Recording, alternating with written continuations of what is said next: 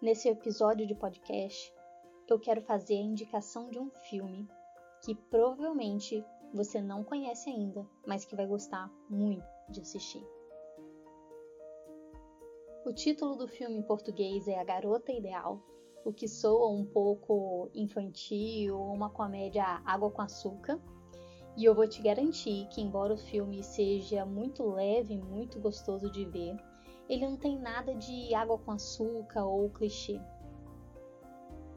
É uma comédia dramática canadense produzida em 2007 e brilhantemente dirigido por Greg Gillespie. E o filme conta a história de Lars, um homem na casa dos seus 30 anos, um pouco menos, que vive sozinho numa casinha improvisada na garagem nos fundos da casa da família, onde vive Gus, que é o seu irmão, e Karen, a sua cunhada, que está grávida e de alguns meses, provavelmente seis, sete. E logo de cara a gente percebe que o nosso protagonista tem uma dificuldade muito grande em manter os relacionamentos de uma forma mais consistente. Ele tem pequenos atos que mostram que ele tem muito afeto pelas pessoas que o cercam. Por exemplo, quando ele coloca o chale em volta da Karen, ela tá no quintal, tá no frio, ele coloca para ela não ficar gripada. Ou então quando o bonequinho de uma criança cai do banquinho da igreja, e ele vai lá e tenta consertar. Mas falta uh, uma capacidade de manter esse relacionamento de uma forma mais fluida, de uma forma mais contínua. Até mesmo manter uma conversa completa. Algumas pessoas, como a Karen, a sua cunhada, demonstram uma preocupação muito grande por esse, isolamento tão absoluto que ele mantém. E outras, como seu irmão Gus, acreditam que é só o jeito dele, ele gosta de estar sozinho. Bem, de qualquer forma, os dois parecem muito felizes e entusiasmados quando Lars bate na sua porta numa noite e fala que está recebendo na sua casa a sua namorada, que é uma ex-missionária, meio brasileira. Ela não fala muito bem o inglês, mas viajou até lá para conhecer ele e um pouco sem graça fala que ela é muito religiosa, então não ficaria bem se ela se hospedasse na mesma casa que ele, sendo os dois solteiros. Pergunta: é possível ela ficar aí hospedada com vocês por um tempo? Eles estão eufóricos e com certeza pode trazer ela. Vamos preparar um jantar, apresenta ela pra gente. Ela vai ficar no nosso quarto de visitas. E assim é. Mas imagine você o choque quando eles abrem a porta e encontram Lars segurando em seus braços uma boneca de plástico em tamanho real e apresenta ali a Bianca. Essa boneca que ele encontrou online e trouxe para sua vida é onde ele vem fazer essa projeção dessa parte dele que deseja, que busca, que tende a se relacionar com as pessoas ele carrega Bianca nos braços, né, já que ela precisa de cadeira de rodas. Ele traduz o que Bianca quer dizer para as pessoas, já que ela não fala tão bem inglês. E assim ele introduz ela no meio social e começa a levar ela para todos os lugares o qual ele frequenta. Embora não carregue ela para dentro do trabalho, ele também conversa sobre ela, fala dela e pede para levar ela na festa de trabalho. O irmão de Lars desesperado nesse ponto. Pronto, finalmente ele enlouqueceu, tá falando com a boneca. Então eles fazem uma proposta para Lars. Propõem-se levar a Bianca até o médico para ser avaliada.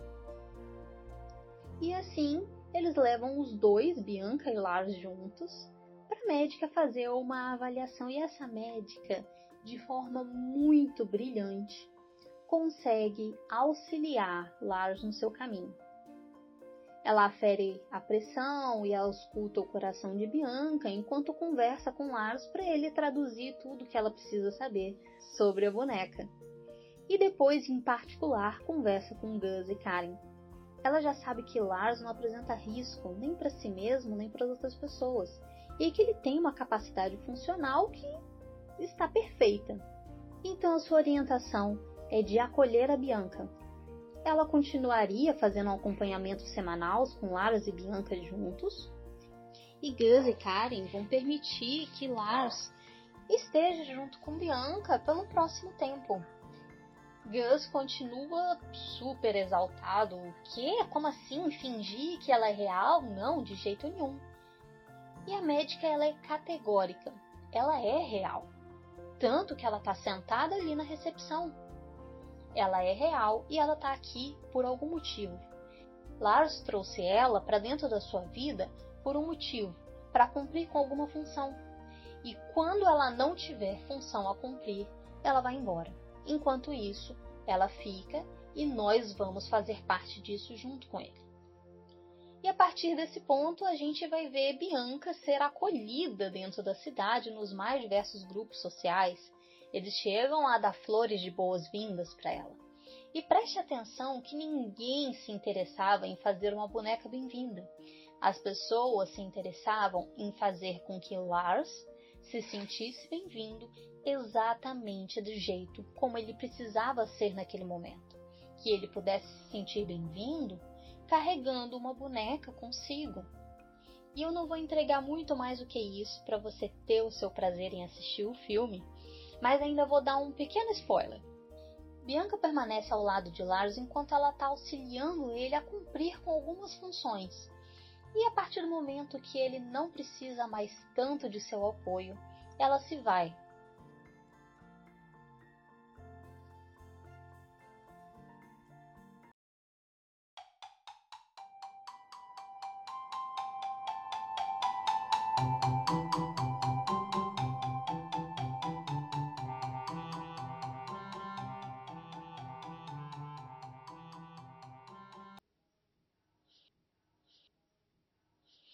filme possui muitas sutilezas, mas duas reflexões eu gostaria de trazer.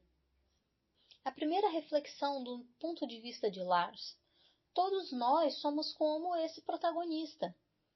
Talvez a gente não precise se relacionar com uma boneca, mas todos nós precisamos ter coragem para dar espaço na nossa vida, para receber, para acolher as mensagens que a nossa psique ou que o nosso inconsciente está tentando nos mandar as lições que ele quer ensinar e as funções que precisa que a gente desenvolva. Muitas vezes essas mensagens vêm por meio de projeção. Lars projetou numa boneca, mas nós projetamos em outras pessoas. Sabe aquela pessoa que incomoda, que eu não suporto as características dela, que na verdade são coisas minhas que eu estou vendo lá e que tanto me incomodam. Ou então nós podemos receber essas mensagens por meio de sonhos, ou até mesmo por meio de sintomas, sintomas psíquicos. Temos depressão, ansiedade e tantos outros sintomas que a medicina, com muito zelo, faz aquele esforço enorme para poder classificar, para poder diagnosticar, nos dar aquele códigozinho que explica o que é que nós temos esses sintomas que vão se realizando na nossa vida, tentando chamar a nossa atenção para algo que nós precisamos lidar ou que nós precisamos aprender a lidar. No filme, Lars precisa aprender a estabelecer uma conexão com as pessoas, é precisa aprender a reconhecer e expressar os próprios sentimentos, a escutar as outras pessoas, e a se comunicar com elas de forma que elas possam entender aquilo que ele mesmo está sentindo. Mas ele não está dando conta disso sozinho. E a sua psique lhe traz um instrumento, lhe traz uma ferramenta que ajuda a exercitar essas capacidades que ele tem em si, mas que ele ainda não consegue acessar. E não é diferente com a gente. Um ponto interessante também para se colocar é que Lars ele não precisa fazer isso sozinho, uma vez que ele não está dando conta.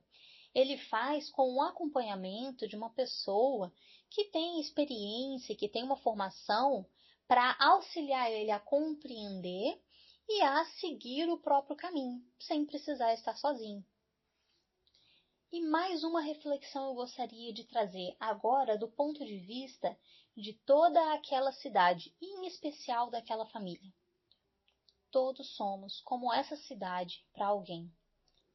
E no filme, as pessoas dessa cidade, elas decidem acolher, elas decidem abraçar, elas estão ali para cuidar, para ouvir e para dar espaço para Lars, acolhendo até mesmo Bianca. Quando a gente assiste, é inevitável pensar que na vida real aquilo seria muito diferente. As pessoas não iriam dar flores, as pessoas não iriam convidar a Bianca para visitar o hospital. As pessoas iriam olhar feio, iriam falar mal e iriam se incomodar. Mas o ponto fundamental de lembrarmos é que nós somos as pessoas. Somos nós que podemos decidir acolher ao invés de criticar. Nós podemos ser aqueles que vão dar as flores ao invés de ser aqueles que vão dar as costas.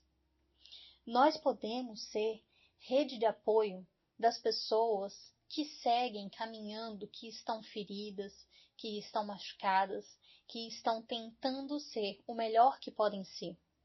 Afinal, todos andamos por aí com sofrimentos, sofrimentos que para os outros podem parecer pequenos, mas que estão precisando de um abraço acolhedor. E nós podemos ser essa pessoa que vai estender a mão e permitir que o outro seja aquilo que ele precisa ser naquele momento para encontrar o seu equilíbrio. Nós podemos ser o pedaço do mundo que faz parte do processo de cura.